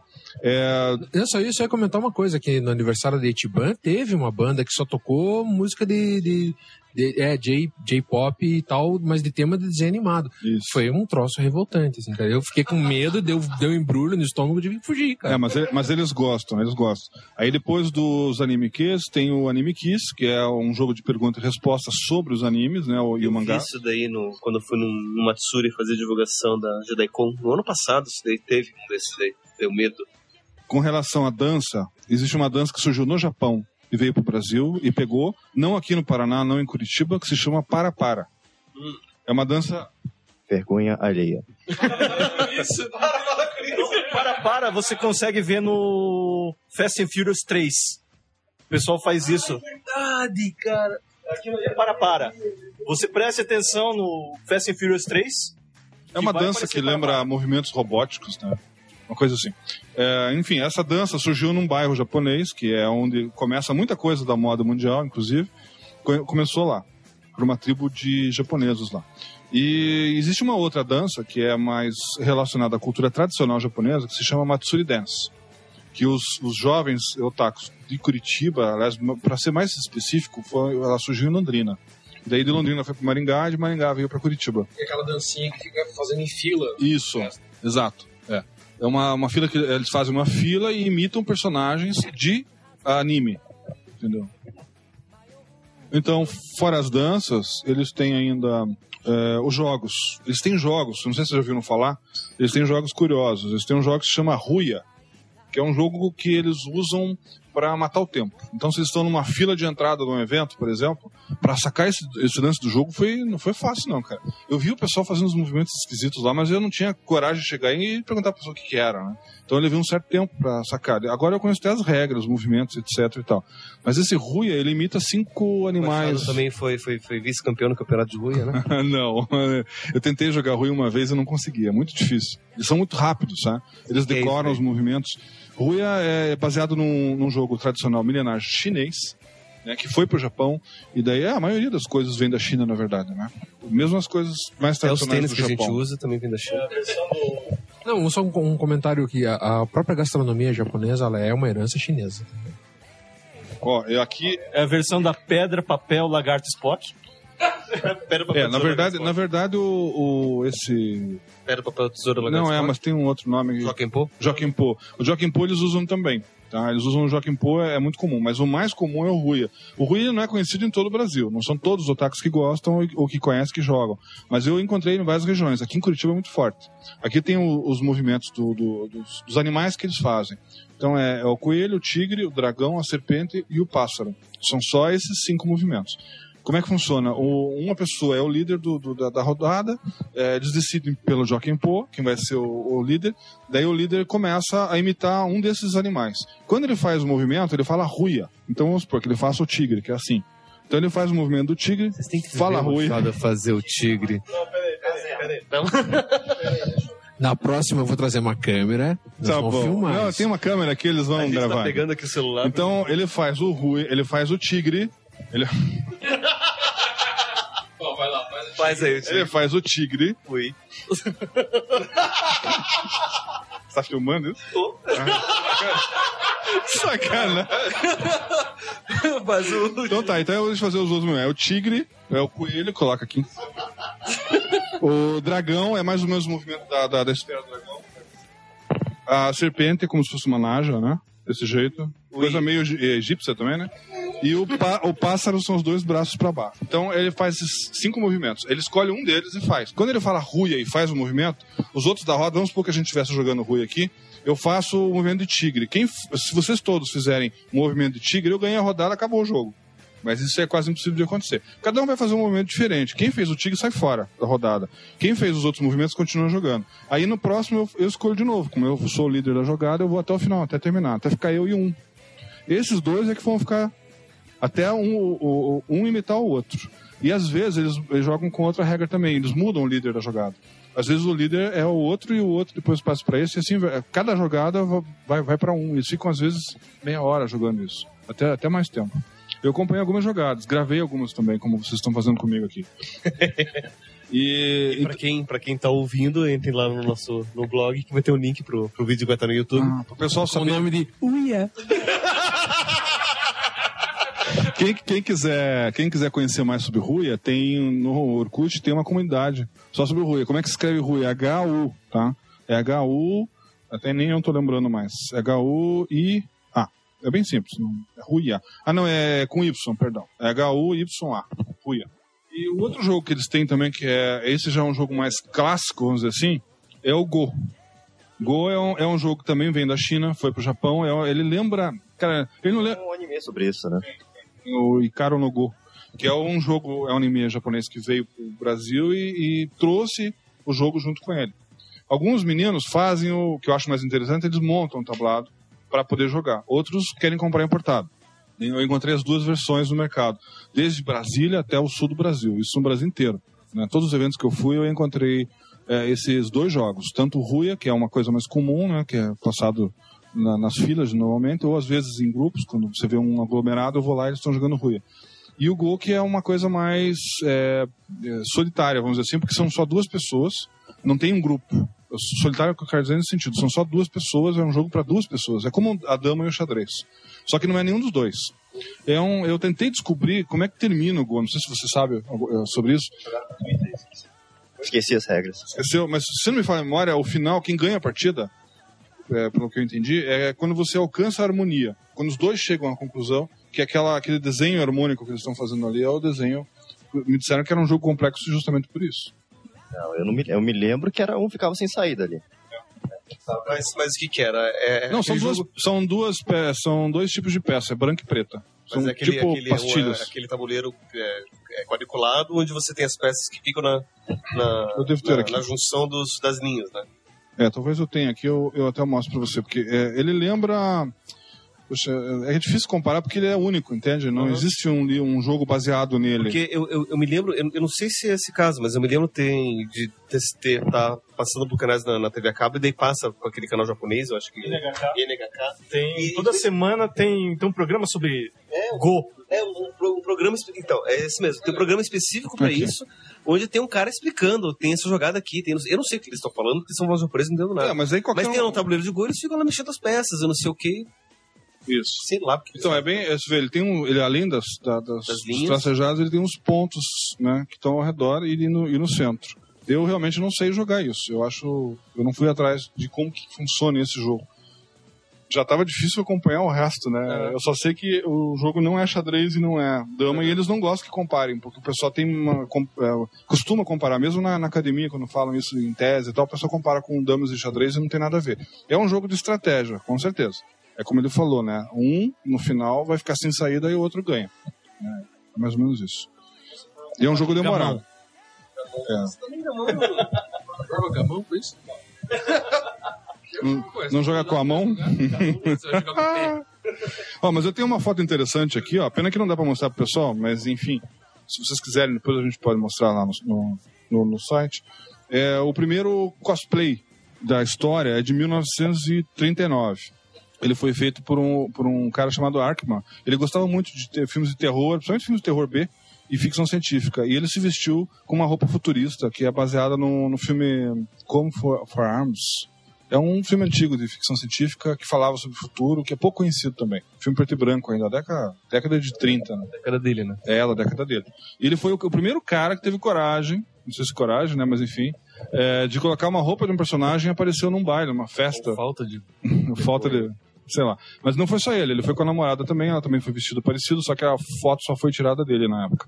É, ele percebeu um nicho de mercado, na verdade, né? Pode ser. Que é o ramo das festas da fantasia. Pode, É, pode apostar. De lá pra cá, a coisa não parou mais. Coincidentemente, depois o Hitler declarou guerra ao mundo. ah, meu Deus. Então, aí o- a outra coisa que eu observei, já que eu falei de cosplay, né? Já que a gente entrou nessa, que foi, foi- eu acho que é o principal atrativo dentro dos eventos, é justamente o cosplay. É o mais forte, é o, é o que. Eu acho que é o que segura os anime encontros, os eventos de anime no Brasil e no mundo, né? É o famoso cosplay. E foi por, foi por isso que eu parei de ir nesses encontros. Ok. Mas você não é obrigado a fazer. Não, ah, eu- é interessante. É inter... Não, porque eu. eu inter... Sabe que eu já escutei isso, cara? Eu escutei isso de um outro rapaz que eu conheço da idade do Arjan, mais ou menos, que também era otaku, não é mais, pelo menos ele. ele... Que. Ué, mas você é bem mais novo que eu. É que você é mais novo da mesa. Também. E é, ele também falou a mesma coisa. Ele, eu falei pra ele, porque, é, ele falou, ah, eu não, go- eu, eu não gosto de cosplay. Eu falei, por quê? Ele disse, não, porque eu tenho vergonha dos meus amigos que fazem cosplay. Exatamente, Eu tenho vergonha não. por eles. Eu, eu- eu né? tenho Não deles. vários amigos que, que, tipo, só, quando eles só pegavam anime, conseguiam, sabe, VHS não sei da onde e tal. Isso logo no início da, da- que quando a, a internet ainda não estava tão popular, assim, a banda larga era um sonho de consumo. Enfim, é, eu, eu- o que eu tinha interesse na- na- nessa época, é, meu, meu interesse maior era anime com mecha, né? Tipo Gazaraki, é, Evangelion, e nessa, nessa, nessa Armadura linha. mesmo. Ah, é, é, é, são os robôs. Não aquele. Não, como é que é o nome? É o Gundam. Eu acho o Gundam ridículo. Mas o, é, é, essa linha mais bélica, assim, essa coisa. É do assim mesmo. É, eu, eu, é eu sempre fui muito fã de- de- do, do design bélico em si. Né? Eu, o Gazaraki, pra mim, é um dos mais legais. Então, pra conseguir esse tipo de coisa, eu tinha que falar com esses caras. Aí os caras, pô, não, vá lá nos encontros e tal, não sei o quê. Não, beleza, vou lá. Aí quando eu vi, quando eu vi aqueles marmanjos, os caras lá com quase 30 anos, barba na cara, vestido de Sailor Moon e por aí vai, eu falei, meu, você faz o seguinte, você grava pra mim, deixa gravadinho na VHS, eu vou lá pegar na sua casa depois, ou se deixa numa caixa de correio perto, eu não vou chegar perto de você vestido desse jeito. Não, não vai dar. E daí eu parei de ir, cara. E assim foi com Star Wars também. Ok. Nós vamos chegar aí onde você está falando. É, eu fiz uma classificação de cosplays, tá? Então são oito categorias que eu criei. Na verdade, eu não criei, elas existem, eu só é, co- coloquei elas no papel e deixei elas ordenadamente, porque, como eu falei no começo, eles não têm uma história registrada. Então, o que, que eu fiz? Na verdade, eu estou ajudando a registrar a história desses eventos também, no- pelo menos a nível de Brasil, desde que eles começaram até o ano de 2008, né, mais ou menos, que foi quando eu parei de escrever. É, então elas não valem para esse ano. Pode ser que tenham coisas novas, tenham surgido que eu não sei, né? Porque eu não estou acompanhando mais. Mas eu fiquei dois anos é, fazendo pesquisa no Brasil e mais um ano lá no Rio que eu falei para vocês fazendo pesquisa de campo lá. Então tem bastante material atualizado assim com relação a isso. Então as classificações que eu fiz foram eu coloquei Cos pobre. é, não, na verdade eu fiz Crossboy é aquele que tem a roupinha certinha, tudo. É, tem o, o cosplay. Eu começo pelo cosplay simples ou tosco play, Também, Cosplay é cosplay. Também conhecido... Deve estar abaixo do, do cos pobre ainda. Não, também, também tá dentro da classificação. Eu coloquei cos pobre junto, né? Então seria o quê? É o pessoal que faz cosplay com materiais bem baratos, fáceis, que não gastavam praticamente, praticamente nada pra fazer. Então vai desde um lençol nas costas, como tem aqui dois guris vestidos, colocaram um lençol, e daí eles brincavam que eram o que eles queriam. Não, porque eles não cobriam a cabeça. Eu até perguntei, vocês são fantasmas? Eles falaram, não, esses aqui eram fantasmas. Esses outros três que estão numa outra foto Estão cobrindo a cabeça. estão cobrindo a cabeça, estão pintando assim como se fosse o grito lá, né? Aham. Aí esses aqui sim, estavam representando o fantasma. Agora esses dois não, eram como se fossem dois romanos. Entendeu? De Faz- toga. É, de toga, isso. Só que eles estavam com a- estavam Toga, toga. Só que na verdade eles estavam de calça e tênis e camiseta, só que eles botavam lençol por cima toga pra. por cima, é. Então é uma fantasia inventada. Aí tinham meninos que usavam aquele, aquele papel que parece fazenda, mas não é papel mesmo. Uhum. A gente usa pra, pra cobrir mesa. Eu esqueci o nome. Tá. Usaram aquele material para fazer vegetal. coletes. Não, não é papel vegetal, é outra coisa. Usaram isso para fazer coletes e colocaram lá, polícia de, de cosplay. Ah. Com dois cacetetes na mão. Então, os cacetetes eram dois pedaços de cano. Então, eles, ah, eles aproveitavam o material reciclado para fazer a fantasia. Esses eram os Esses- cosplay? esses são os cosplay ou cospobre, tanto faz. Ah, tá. Né? É, também cosplay simples que eu chamo, né? Tem um cara aqui, por exemplo, que se vestiu de Homem-Aranha na primeira fase do filme. Aquele bem pobrezinho lá, né? Que ele só usa um capuz, uma blusa com, com um desenho de aranha no peito, é, tênis normal. Tem o pessoal que usa as máscaras de Halloween, aproveita para fazer cosplay dentro dos eventos Anime Con, que não tem nada a ver, Uhum. a princípio, né? Mas na verdade tem, porque eles têm essas categorias.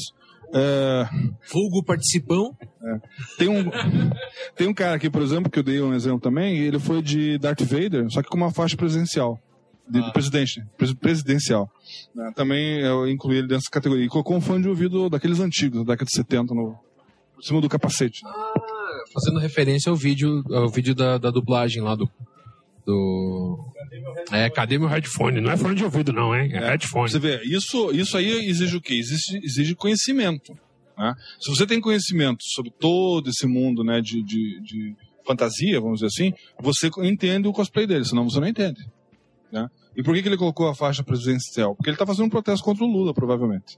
Né? Como que diz, o Darth Vader é melhor que você, alguma coisa assim. Né? É, Provavelmente não, né? Com certeza. Lembra que eu falei que eles fazem críticas, né? Até um personagem fictício é melhor do que, do que o- que o Lula. Outra, outra, é um outra, personagem fictício, né? outra classificação que a gente tem dentro do, dos cosplays, aí entra o, o que você viu lá, um cara, um barbudo vestido de Sailor Moon. Sailor Moon. Na verdade, não é um barbudo, ele tinha uns fiapos de barba, assim. A barba não, Não, tudo bem, um direito. homem, um homem Aquela- vestido de mulher. Um, é um adulto. De personagem feminino. Isso, né? Então, esses aí se chamam é, crossplays. Crossplays Eu não é muito... crossdresser também.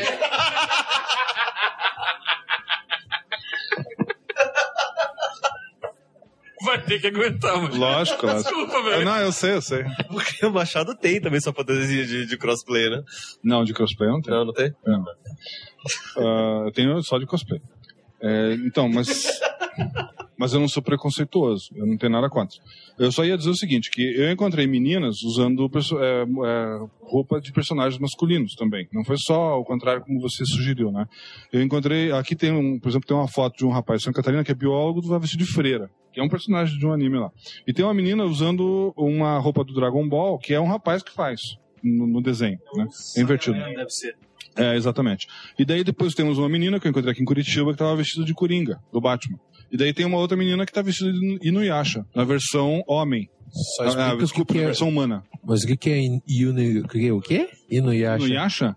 Que raios é isso? Ah, você não sabe quem é Inuyasha? Não, graças a Deus. É. Inuyasha é um, é, um dos, é um personagem que tem um anime e mangá, que também é uma novela longa. Mas nisso daí você inclui, por exemplo, as versões... Passa no cartoon. Isso daí você inclui também as versões de outro gênero de um personagem? Sim, sim, nesse caso sim. Já vou, já vou explicar por quê. Eu já chego lá, eu já, eu já no chego caso, lá. Tipo, por exemplo, do, do Coringa, no, daí não seria o Coringa homem, mas seria uma Coringa, como se, se, se em vez de se, se o personagem, em vez de ser homem, fosse uma mulher, seria daquele jeito. Tem- entra nesse, nesse crossplay também? Hum, é, não, aqui no caso aqui eu fui conversar com a menina, né? Eu perguntei Sim, pra ela. não, não, sim, ela sim, falou, não, eu nesse- estou nesse- vestido nesse- de Coringa Nesse caso, sim. do Nesse Batman. caso, sim. Mas tem, existem é, cosplays que são assim, né? Tem pessoas que fazem versões de Tem. outro gênero do personagem. Tem, tem. Ah, até, até próprio- já que você o entrou nesse... O próprio Naruto, por exemplo, ele tem, daí muita gente usa isso para que tem um, Sexo no Jutsu, que o Naruto faz, que daí ele se transforma, é, seria o Naruto, mas mulher, não é Isso, um, um- ou o homem vestido de mulher, seria uma mulher mesmo, como se fosse... É, loira, né? É. Sexy. E daí, daí você tem outros, Bonita, outros personagens. Daí você tem outros personagens, por exemplo, daí que tem as mulheres que se vestem de sexo no jutsu dos, dos, dos personagens masculinos, mas seriam versões mulheres mesmo. É, mas aí entram. Aí, aí você está complicando a coisa, né? Lógico. Se você tiver um conhecimento aprofundado de, de cada um dos animes, que é quase impossível, né? Acho que mesmo pra quem gosta muito, eu conheço um cara que é fã de anime, ele tem quase tudo. Mas ele não mas, tem. mas- mas- não, mas é que tá, eu não tô, eu não tô, eu não tô me referindo só de anime, mas, por exemplo, tem mulheres que fazem cosplay. Uma, por exemplo, vai se vestir de Mario, não vai se vestir de Mario, vai se vestir de Maria. Como se fosse uma mulher mesmo, como se o Mario fosse uma mulher. Ah, entendi. Né? Sem bigode, nada. É, mas ele entra no crossplay. Crossplay mesmo. Crossplay. É. Que não tem nada a ver com aquelas brincadeiras que vocês estavam fazendo. Crossdresser. É. Mesmo porque tem personagens, digamos, o próprio personagem do anime é uma mulher que se veste de homem. Aí ela vai não, pra... aí não.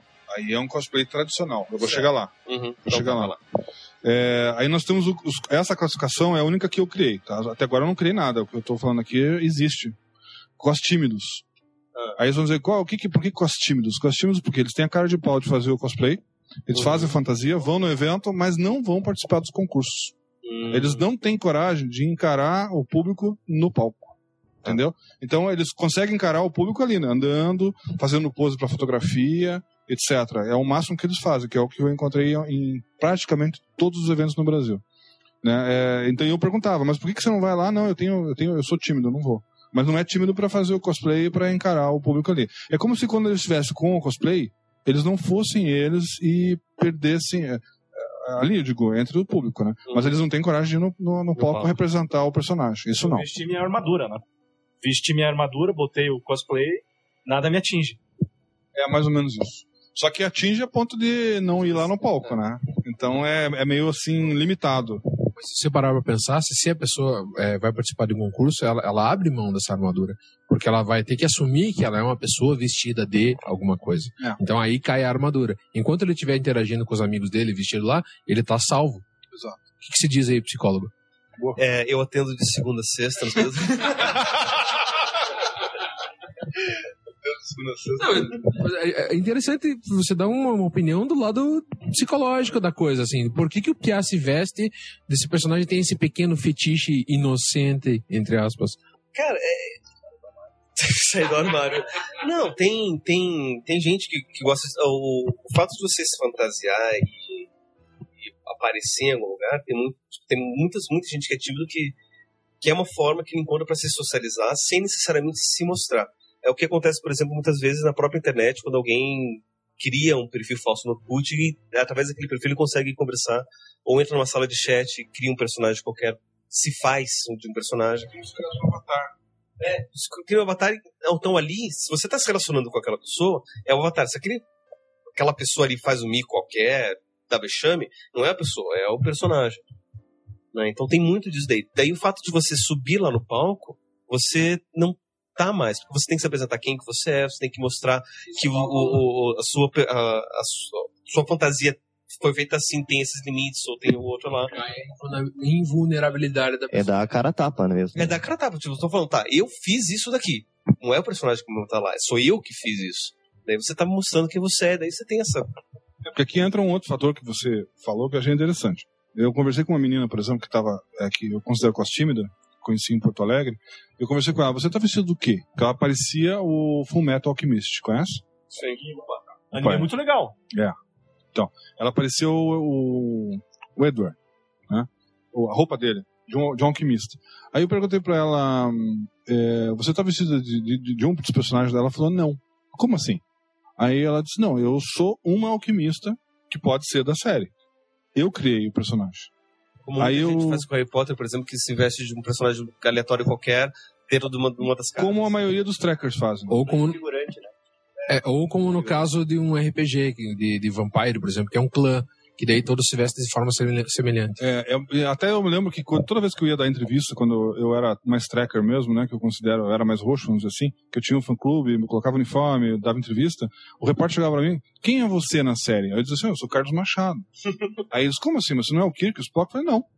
Né? Eu, eu- por mais que eu goste de um deles, eu nunca quis Mas que tem representá-los. cavanhaque que parece o Hiker na partida da terceira É, é, temporada. é. Não, mas o Hiker não tinha cavanhaque, tinha barba mesmo. Aí, Barão O fez. pessoal confunde muito, então isso é comum.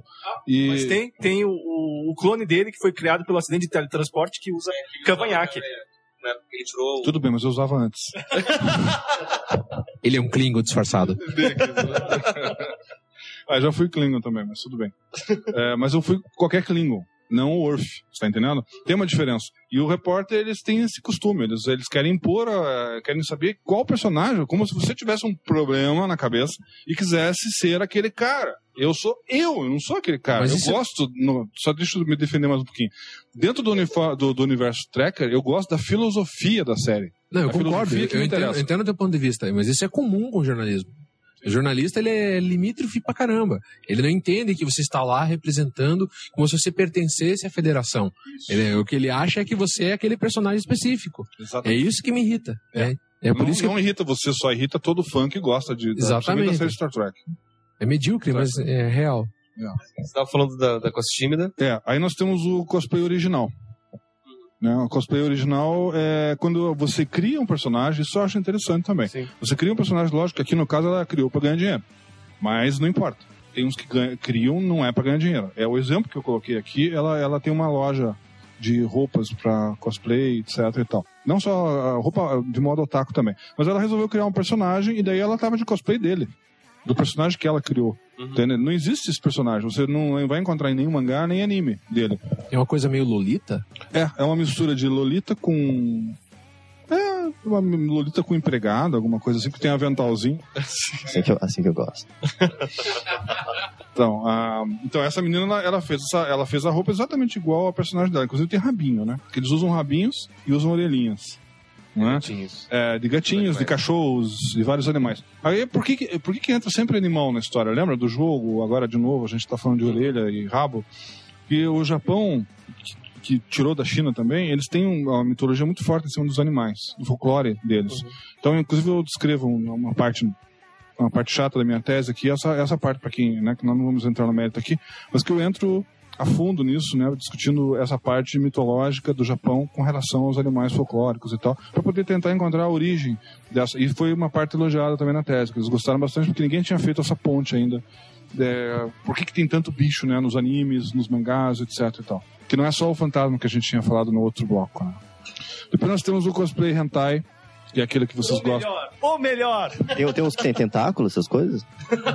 É, tentacle porn. Isso é legal pra caramba. O negócio ele se divide em dois, assim, sabe? É o doutor espacial. Eu prefiro o SM. O Hentai SM. Então, o hentai, é, para quem não conhece, né? O pessoal tá ouvindo vocês aqui, os homens aqui, não sei porquê, tiveram uma. Tem mulheres que euforia. gostam também.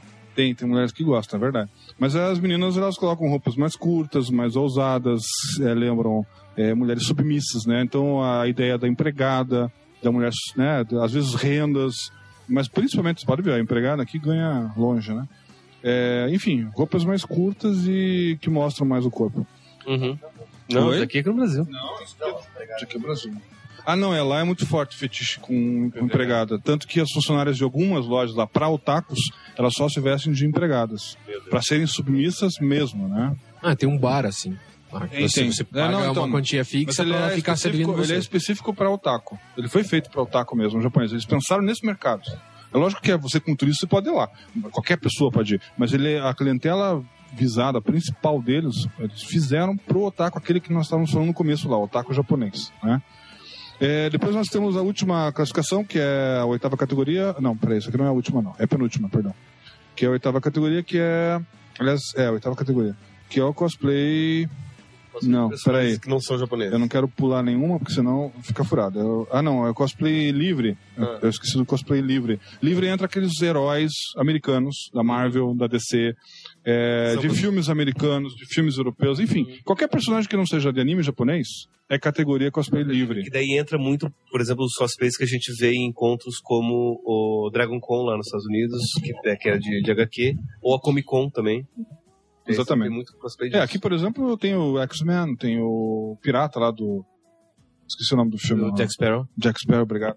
Eu vi um pessoal que ganhou de dupla, uma apresentação de dupla em Porto Alegre, eles fizeram cosplay do pessoal do Carga Pesada. Sabe, o, o Dino. Dino e-. É isso que é Genial. Olha, tá lá. Tá cilando a vida. Só que daí, nesse caso, o, o prêmio que ele viu ele ganhando não foi o prêmio de cosplay tradicional, que é o principal. Por que, que ele é separado? Que é o último que eu vou falar. Que é o, é o que chama mais atenção nos eventos. Que são os personagens, tirando dois que estão aqui nessa foto, são os personagens que têm a ver com desenho e mangá japonês. Esses são os, os cosplays tradicionais. Esses é que concorrem aos melhores prêmios dentro dos eventos e que, que geralmente concorrem a prêmios que vão levam eles para São Paulo, no caso dos estados do, do, do Brasil, e de São Paulo eles vão concorrer com o pessoal do Japão. Para quem não sabe, pra vocês terem uma ideia, o Brasil só participou três vezes até agora do cosplay internacional no Japão e já foi campeão duas vezes, mundial. Pra vocês terem uma ideia do nível dos cosplays brasileiros. Eu ia comentar que o melhor cosplay, eu, apesar de não gostar e, e- e me sentir levemente envergonhado por esse tipo de, tipo de prática, o melhor cosplay que eu já vi foi um cara, um japonês, que pegou uma motoneta, reformou na moto do Caneda e mandou fazer uma roupa igual à do Caneda. Esse cara, sim, ele devia ter uma idade mais ou menos próxima dele, devia ter lá uns, uns 22 anos, e o cara ficou idêntico. Esse, esse sim, eu falei, esse merecia ganhar, não sei se ganhou, é, tirou o primeiro lugar, mas foi sensacional. Agora, ia- os outros é digno de É, vergonha. Eu ia comentar agora.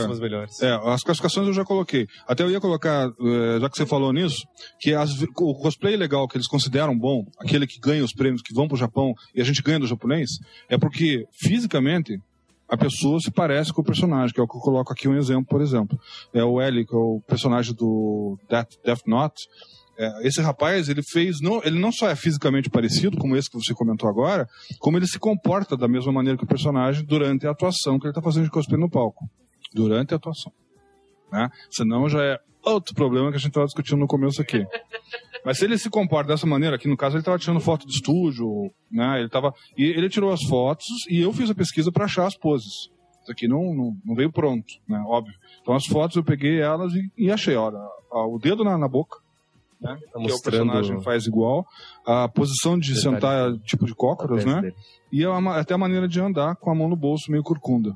Né? Então o rapaz ele, ele estudou bastante o personagem, aí ele vai lá, porque daí você vai dizer, ah, mas que raio de cosplay é esse que o cara tá de jeans e camiseta branca de manga comprida?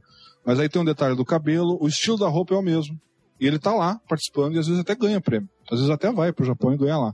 Não é o caso aqui, porque eu só tô exemplificando, né? Os que foram pro Japão e ganharam, na verdade, foi Nuyasha, foi.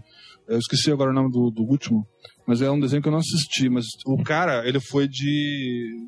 Tipo o Android lá, que você gosta, Mac, que você fala como é que é? Máquina. Mecha. Mecha, obrigado. Ele foi de Mecha. E o detalhe, ele soltava fumaça num disparo que ele fazia lá, que na verdade ele usou talco.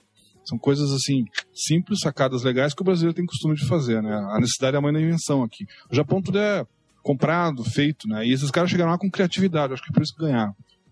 Eu vi, um, eu vi um cosplay bacana esses dias que era de um jogo, aquele Bioshock. Que é o.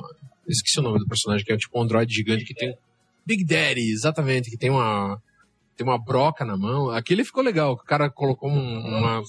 Funcional, funcional. Ela tinha uma, uma- O cara adaptou uma parafusadeira. Daí ele ligava e, e era. Tipo, ele é o produtor das Little Sisters e tal. E a namorada dele foi, foi de Little Sister. E ele com, com aquela, aquela armadura gigante. E acho que aquilo ficou bem legal também. Não é tão gay.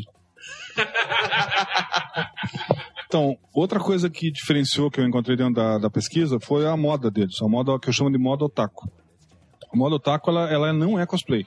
E ela é, mas é fácil de você confundir uma com a outra para alguns aspectos. Lembra que uma hora eu, eu mostrei um cosplay original, vocês falaram da Lolita. Né? Então a Lolita é uma das modas que você vê dentro dos eventos, dos anime encontros, do- que também se afasta um pouco às vezes dos anime encontros. Eles, as Lolitas elas têm o chá de Lolita, inclusive aqui em Curitiba. E essa foto que está aqui é de Porto Alegre. Mas elas não necessariamente são, são otakus. Tá? Mas tem otaku que, que gosta de fazer Lolita também. Eu encontrei vários. Né? Lolita, obviamente, é meninas. Mas tem também os rapazes que colocam. Mas tem, tem, tem É. modo Lolita. É, mas aí é. Tem o Lolito? Lolito, sei lá. Bom, Lolita, pra, pra, isso aqui dá pra uma discussão psicológica profunda, né? Que não vamos entrar em pauta, mas que eu discuti um pouquinho na, na minha tese na versão original, porque aqui eu falei pouco, eles me cobraram mais e eu acabei discutindo mais. Até a origem da palavra Lolita, que vem lá de trás, a mitologia grega, etc e tal, para chegar no, no- na palavra mesmo, propriamente dita, que acabou ficando com conotação negativa que não era para ser, né? Por causa do filme da Lolita de um Do livro. do livro e do filme, né? Do inglês, inclusive. Aliás, curioso, inglês, né? Não foi americano que escreveu Lolita. Então a moda, ela, ela, ela tem basicamente cinco, é, cinco categorias, vamos dizer assim. Eu coloquei, deixa eu ver se eu vou lembrar o nome deles agora, o Kugurumin. Kugurumin, ele nasceu no Japão mesmo, foi uma tribo de meninas japonesas que criaram, que é uma espécie de um pijama que lembra o Pokémon. Imagina um Pokémon gigante, tá? Aqui em Curitiba tem. Tudo Aí, Pablo, você não tá aqui. sozinho. Se bem que essa foto aqui parece mais o Hoffman de. de, de- de- não, pai, Ó, pra vocês terem uma ideia, isso aqui é um desenho, né? Aqui nós temos. Peraí. Nós temos fotos também. Deixa eu mostrar. Aqui em Curitiba, inclusive, eu tirei a foto do, das Kugurumi. Aqui. Isso aqui é um, um rapaz. Um rapaz. Aliás, pensando bem, tá lembrando o Pablo, olha ali. Não, brincadeiras à parte. Aqui eu coloquei essa foto por quê? Pra mostrar a diferença entre um Kogurumi, que é a moda, o taco, e um cosplay. Que também é uma roupa parecida, que às vezes confunde as pessoas. Então, se é um professor é, pesquisador que não tá informado e chega lá de cara e vê o cosplay, ele vai achar que é a mesma coisa. E na verdade não é. né? O jornalista confunde muito, é super comum. Então ele chega pra esse cara aqui e pergunta que cosplay que ele tá usando. De Pikachu? Aí ele fala, não, eu estou usando com Gurumi. Aí, ah, mas o que que é isso? Aí até entender que a moda é uma coisa que cosplay é outra, né? Enfim, até eu chamo a atenção. Então aqui eu dou um exemplo, por exemplo, uma repórter de uma rede que eu prefiro não comentar, estava vestida de cosplay. Sailor Moon, Sailor alguma É, ela inventou essa Sailor sei lá o quê, sem conhecimento nenhum de causa, e dizendo que estava fazendo cosplay. Ela nem sabe o que, é isso. Eu achei curioso e resolvi colocar aqui até como discussão pra, em cima disso, né? Foi. É, bom, aí depois. Ah, sim, daí, ainda falando, falando da moda, né? Aí nós temos então as Lolitas, os Kogurumi. Tem, ah, aí dentro da Lolita tem um monte de classificação interna. Lolita gótica, Lolita fruit, Lolita não sei o que lá. Porque daí elas usam frutinhas na roupa, ou se vestem de preto, colocam caveira, que gostam de rock também, ou rock japonês, né? E, e tem uma mistura muito grande. É, é, dá pra fazer uma tese só em cima de Lolita, tranquilamente. Aliás, algumas teses, né? não só uma. Aí tem, o, ah, tem a mochila, que eu acho muito legal, acho um barato legal. Do, do- Aliás, a maneira de eu identificar o otaku na rua, fora do evento, é a mochila dele. Chaveiro de desenho animado japonês. de personagens. É, chaveiros e bottoms, exatamente. Ele Tem muito bem. emo que não é. Tem nada disso, que também usa muito bottom. É, mas, mas aí não é. Bottoms diferentes. Exato. Aí são de outros assuntos. Aí às vezes de banda de rock, banda de emo. Agora, nesse caso, não. Nesse caso, você só vê personagem de anime na, na mochila dele. Alguns têm vergonha de mostrar. Aí eles colocam pra dentro. Os chaveiros, principalmente, que pesam pra caramba. Mas você escuta o barulho. Aí, Chac, chac, chac, chac. Conhece todo barulho. Exatamente. Eu identifiquei alguns otakus assim, às vezes abordando mesmo. Eu chegava e falava, ó, deixa eu dar uma olhadinha que eu preciso, tô fazendo pesquisa e tal. Os caras, não, tudo bem. Eles entendiam e me, me deixaram. Tanto que eu cheguei a tirar algumas fotos, depois eu mostro aqui. E, ah, assim, daí tem as decora. Que a maioria das, das modas, lógico, é, geralmente puxa pro feminino, né? Homens é, é menos. É, o negócio deles é mochila e as toquinhas, que de, de- as toquinhas de rabo que eu falei, a to- desculpa, toquinhas de orelhas e rabinhos, que eles usam também. Mas é, é- eles se limitam mais a isso, a maioria. E as meninas daí tem essas classificações mais ricas, né? No caso, a Decora, ela é, é mais ou menos como o nome fala mesmo, decorativo. Ela vem, ela usa tudo colorido, tudo misturado, é, óculos vermelho. Pode ser até uma Lolita, mas aí, ela, se você chegar para ela e perguntar se é Lolita, ela, não, sou Decora. né? E eu, como eu comecei a conhecer isso, eu chegava a estar de Decora, né? Pô, como é que o senhor sabe? o senhor, né? O tio, né? Velho, né? Enfim. Mas elas ficam bobas, eles todos ficam bobos quando eu, ah, eu chegava e me identificava tudo, sabia o desenho, o personagem, são. É só estudar, né? Enfim. É, e daí eu encontrei um estilo diferente, principalmente de um rapaz aqui em Curitiba, ele, em dois eventos diferentes, é o mesmo guri, usando uma roupa mais vitoriana.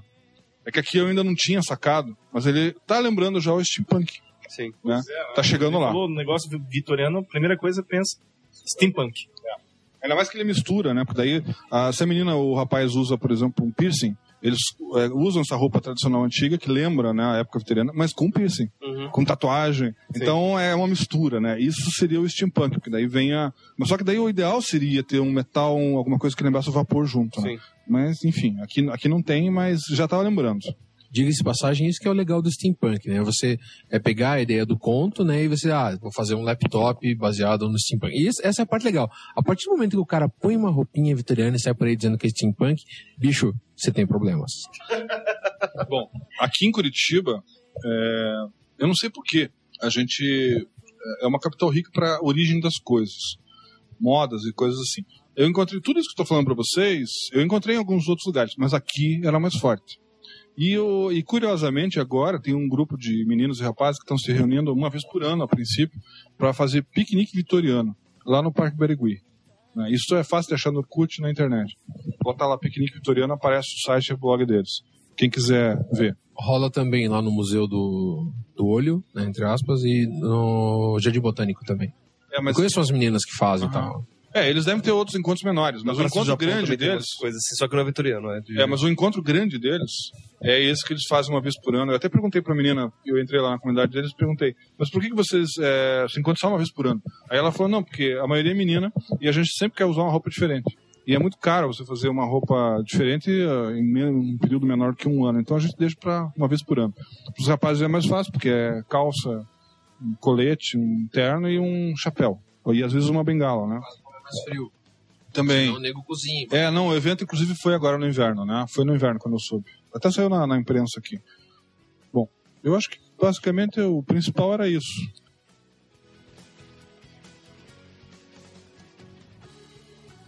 E daí, aproveitando que a gente tá falando de cosplay, o Arjan, inclusive, ele fez um cosplay que a gente comentou no começo, que a gente queria. Polêmico, que a gente queria que ele comentasse sobre isso, né? Que ele fez um cosplay do Pedal Bear. É, não sei se vocês conhecem o Pedal Bear. Tem gente que não conhece, conta pra gente. O Bear ele é um meme da internet, né? Ele começou no fórum de imagens do 4chan e ele era uma tiração de sarro, pelo que eu saiba, do Safety Bear, que é um ursinho do, de um fórum de imagens japonês. Uhum. Que é um ursinho que é uma alerta, digamos assim, a... a- como é um fórum de imagens, o pessoal posta, digamos, coisas... É anônimo, né? O pessoal coloca foto de pedofilia, de gente morta, etc. O Safety Bear, ele era, pelo que eu saiba, para alertar as pessoas contra os perigos disso, né? Uhum. E daí eles pegaram, os americanos pegaram o Safety Bear e transformaram ele no que ele combatia, né? Ou seja, um ursinho pedófilo. E ah, o propósito do pedobear, que, eu, que a maneira que eu entendo, é justamente ser uma tiração de sarro à pedofilia, porque, né? Ninguém vai fazer apologia a uma coisa que é absurdo, Hum. pelo que eu saiba, né? Ou não, né? Ou não, não sei. É, Se o Greg tivesse aqui, né, ele poderia falar que tem gente que faz, por exemplo, apologia ao comunismo, que pra ele é absurdo. Mas essa, mas essa, também, eu essa também acho. dúvida, mas essa dúvida que ele levantou aqui foi o que aconteceu depois, que eu acho que era legal ele falar também. O que, que aconteceu, por exemplo, com a foto do ursinho que você colocou lá Pois é, no porque assim, a, o- eu- eu- Uh. a gente vai colocar depois o, o link da- das fotos do Arajan vestido de, de Pedal Bear. Se você olhar o, a- o cosplay dele, é um cosplay de urso. Isso. Quem não conhece, vê. É, o- tem gente que tinha mãe com crianças que vinham lá e diziam, ô Cia Ted, bate foto comigo. Tira foto comigo. É, eu... Opa, erra pra já. Eu bati muita foto, sim. Na ingenuidade. Eu vi, eu vi um vídeo, eu não, eu não sei aonde que foi feito o vídeo, posso até estar falando alguma coisa que vocês já devem saber. E eu vi um cara, né, com cosplay de, de, de aí ele vem, rouba um nenê e sai correndo da, da mãe com o nenê no colo. É muita Mas ele falta de devolve, noção. foi sensacional. Não, ele anda, tipo, no máximo 10 metros, assim, mas ele volta e tal. Sem noção. Mas o vídeo é muito, muito bom. Então, é, basicamente o Pedro Bear é isso, né? Ele tem essa, essa mensagem de tiração de sarro, o pessoal usa no- nos fóruns pra fazer essas piadas com pedofilia, né? No caso, eu soube que ia ter esse evento aqui em Paraná, e uma amiga minha falou que ia fazer cosplay. E como eu estou numa fase da minha vida que eu estou literalmente tocando foda-se em relação a muitas áreas, eu planejava fazer um cosplay de, de, de Pedro Bear, sei lá, em daqui a uns dois anos. Eu pensei, por que não? Por que não fazer agora, né? Foda-se. E fiz. Quando fui ver, eu tava saindo comprando pele nas lojas e perguntando: não, é que isso é pele que é pra um, uma fantasia de urso gigante. As pessoas achavam meio estranho. Você vai fritar aí dentro, meu filho? Eu, sim, eu vou fritar aí dentro. Comprei EVA, né, pra fazer a estrutura da, da fantasia. Enfim, foi uma loucura e quando fui ver, eu já tava dentro daquilo e. Uma amiga minha, ela é cosmaker, ela me, me orientou, né? Mas na verdade foi eu que fiz. Eu cheguei quinta-feira, o evento era sábado. Cheguei quinta-feira e disse: Mãe, me ensina a costurar. Daí, ah, filho, é agulha assim, não sei o que e tal. E aprendi a costurar. É coisa linda, né? Na mar a gente aprende essas coisas de bicha. E basicamente eu passei 24 horas fazendo a fantasia, eu não dormi de sexta para sábado. Foi uma experiência interessante. Vários momentos eu me perguntava o que, que eu tô fazendo aqui. É, what the fuck? Qual o propósito disso? Que diabo, que coisa ridícula, retardada. Você é uma besta. Não, não. Mas, mas eu sou uma besta, de qualquer maneira. No final das contas, sim, porque eu cheguei lá no evento. Imagine, cara, eu tava no carro, aquela coisa marrom com zíper atrás, é um zíper, aquele cabeção ali no banco de trás, tava com meu irmão. Eu olhei pra ele e disse: Vamos embora, eu não vou entrar ali dentro. mas eu olhei assim, se dane, eu. O propósito, um dos motivos de eu fazer o Pedro Bear foi justamente eu entender que eu estaria com a cara coberta. Então, né, seria um. Isso, ajuda no. Pelo amor de Deus, você tá fazendo um cosplay de uma coisa absurda, mas a tua cara não aparece. Ótimo. No final das contas, eu tava tirando a máscara, e, né? É calor e derretendo lá. Eu fiz interessante que eu fui bem criativo, na, me orgulho, inclusive, da criatividade que eu utilizei, porque eu fiz o, o capacete interno, foi um pinico. Eu, eu fiquei na casa China procurando os. Eu queria comprar um capacete mesmo, mas ele era 20 reais. Pô, 20 reais era um pouco além do meu orçamento. Eu fiquei testando potes de plástico até ver o que cabia melhor na minha cabeça e o pinico foi o, Pinico foi o o melhor resultado. perfect match. Perfeito. Na verdade, foi uma fantasia completamente que improvisation. Pinico. Mas enfim, continua. É, bom. Cheguei lá no carro, na frente do evento, botei aquele troço aqui que se dane. Vamos lá. A que ponto chega a fixação de uma É, pessoa? por que não? Por que não? né? Toco foda-se. Cheguei lá, saí andando com aquele cabeção. Depois, quando eu saí do carro, reparei que o buraco que eu fiz pra fantasia, ele era muito pequeno. O buraco eu enxergar na fantasia. Então, basicamente, eu, eu tive meu irmão como guia, né? Eu fui um cego lá dentro. Não enxergava nada e suando, né? Uma maravilha. Todo mundo, "Ê, tá suando aí dentro, né? Sim, problema meu. Bem feito, por sinal.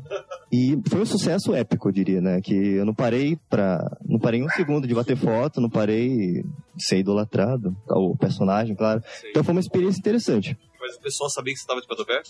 Quando eu entrei lá dentro, eu vi um grito. Pedro! Vieram, vieram um monte de gente, quase arrancaram a minha cabeça fora do- da fantasia. Foi bem bacana. Eu não parei de bater foto. No meio do caminho, encontrei um camarada que tá fazendo fantasia de Mr. Bean e me chamou pra fazer a apresentação, que foi que ganhou, né? De dupla livre. É, a gente fez- uma encenação na qual eu, eu era. O, o Sutédio virava o pé do Bear, né? E começava a palpar ele e ele fugia. Foi a apresentação que ganhou. Ele reclamou porque na apresentação eu esqueci de pegar na bunda dele. Foi uma pequena falha, mas na hora eu não, não veio à mente. Esqueci. Ele não te perdoou por causa disso. Provavelmente. Tá magoadinho. tá Mas, magoadinho. assim, eu- mas a polêmica mesmo não foi por causa disso, Então, né? Você eu contei lá normal, numa boa, Pois é. divertido, ganhou o concurso. É, foi bacana e tal, blá blá blá, etc. Eu, né? Eu sou um idiota. Cheguei em casa, descarreguei as fotos, coloquei no meu Orkut. Né? Claro, né? Preciso compartilhar. Se você é um idiota e você se orgulha disso, você precisa mostrar pros outros, né? Por favor. Muito serve pra isso, afinal É. né? Aí tá, você não tinha conta no Flickr.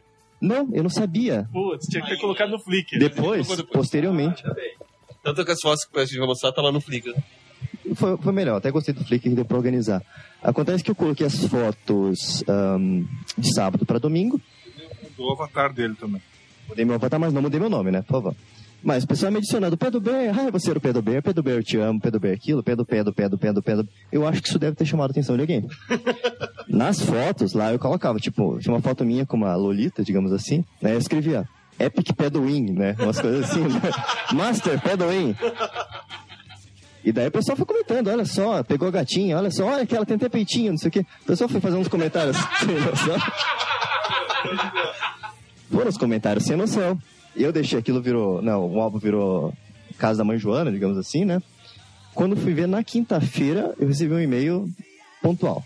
Seu perfil foi excluído porque violou as normas de, de imagens do, do privacidade e imagens do Orkut. E acabou. Acabou seu Orkut, acabou sua vida social. O Big Brother ficou chateado com você também.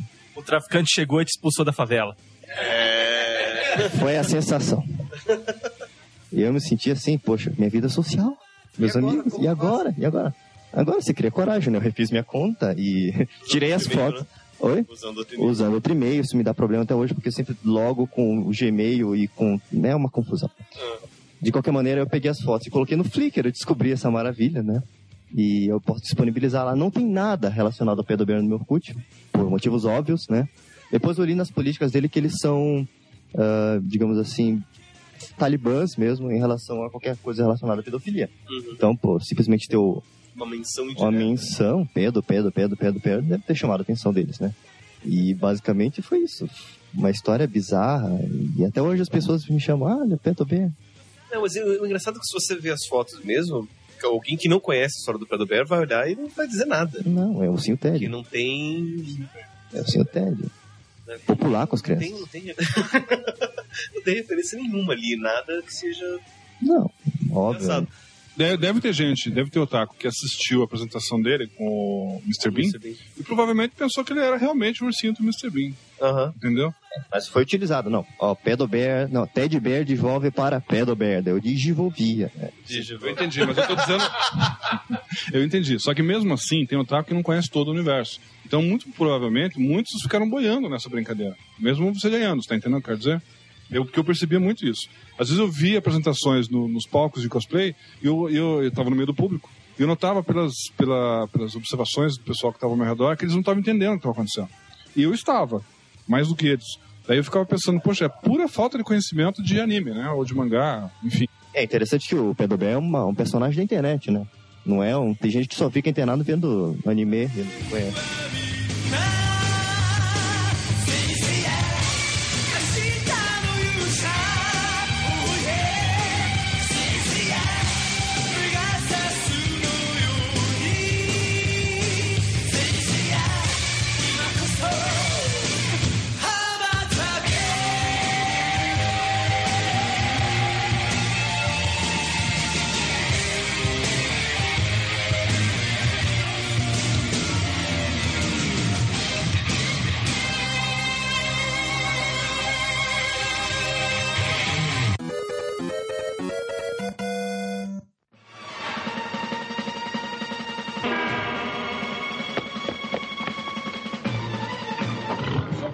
Encerrar então, ele falou de Cosmaker, e eu não Sim. expliquei o que é Cosmaker. Cosmaker é quem faz cosplay. Exatamente. Pronto.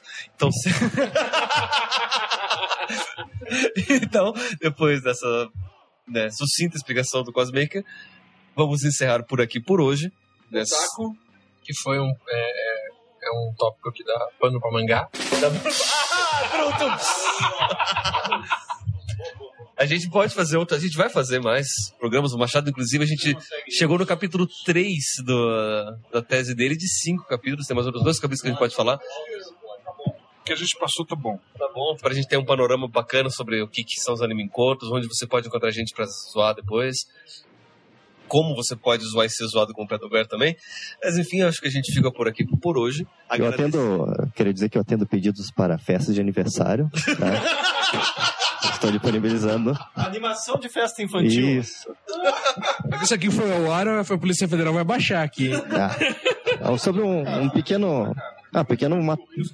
Isso, mil reais a hora é básico. Né? Mas então a gente fica por aqui por hoje. A gente se vê aqui. A minha orientadora falou assim pra mim: Olha, eu aceito que você estude isso, mas não pode usar cosplay de jeito nenhum.